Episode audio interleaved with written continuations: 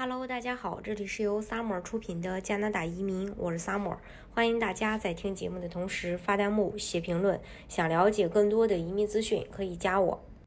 前两天还一直说这个加拿大又会有新动作，这不就是在当地时间七月十九号，就是联邦政府宣布将会从八月九日开始允许完全接种了疫苗的。美国公民和永久居民进入加拿大，并且在九月七日将这边境措施扩大到其他国家的居民。当然，这个呃，加拿大对美国开放只是单方面的。呃，美国并没有说要开放加拿大。政府官员说，从东部时间八月九日，呃零点零一分开始，如果美国公民和永久居民在抵达加拿大前至少十四天已经完全接种了加拿大批准的四种疫苗——辉瑞、莫德纳、阿斯利康、强生，他们将能够以非必要的目的前往加拿大。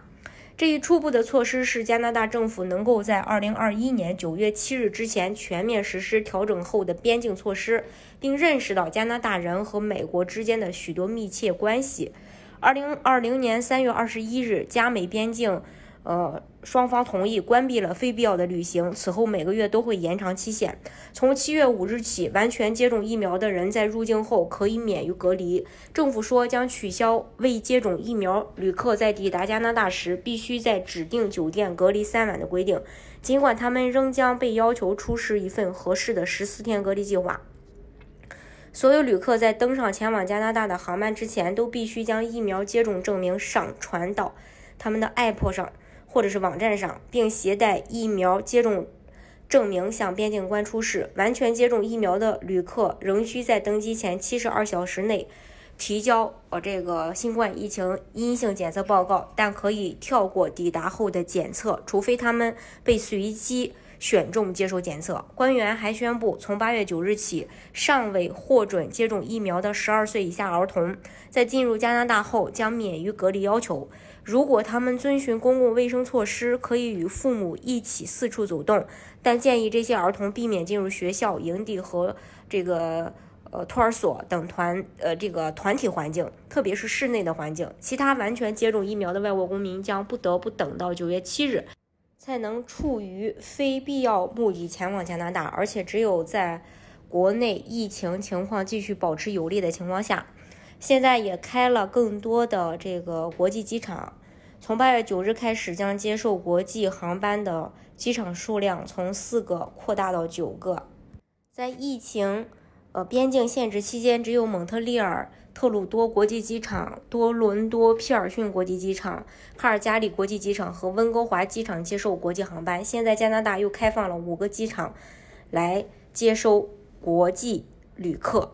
还有魁北克的国际机场，还有渥太华的呃国际机场，温尼伯的国际机场，埃特蒙顿的国际机场，哈利法克斯的国际机场。这些机场与加拿大公共卫生局、加拿大边境服务局和加拿大交通部合作，正在努力实施必要的措施，以便在八月九日之后，根据情况尽快安全迎接国际旅客。交通部部长还宣布，由于报告。呃的这种变种高发病率，对所有来自印度的商业和私人航班的禁令将被呃延长。根据政府数据，在七月一日到八日期间，在航空入境点进行的六万七千八百九十次检测中，只有百分之零点三的测试结果是阳性；在陆地边界进行的三万两千一百一十次测试中，百分之零点一的呈阳性。卫生部长告诉记者，边境的阳性测试率低，加加上加拿大的高疫苗接种率，使政府能够继续放宽政策。呃，其实呃，对大家来说吧，这个疫情呢，确实是改变了人们的生活。那如果加拿大疫情真的控制住了，然后去开放边境，这对大家来说也是一件好事儿。但是呢，在疫情呃下呢，我们也要注意自己的安全。好，今天的节目呢就给大家分享到这里。如果大家想具体的了解加拿大的政策的话，可以加我。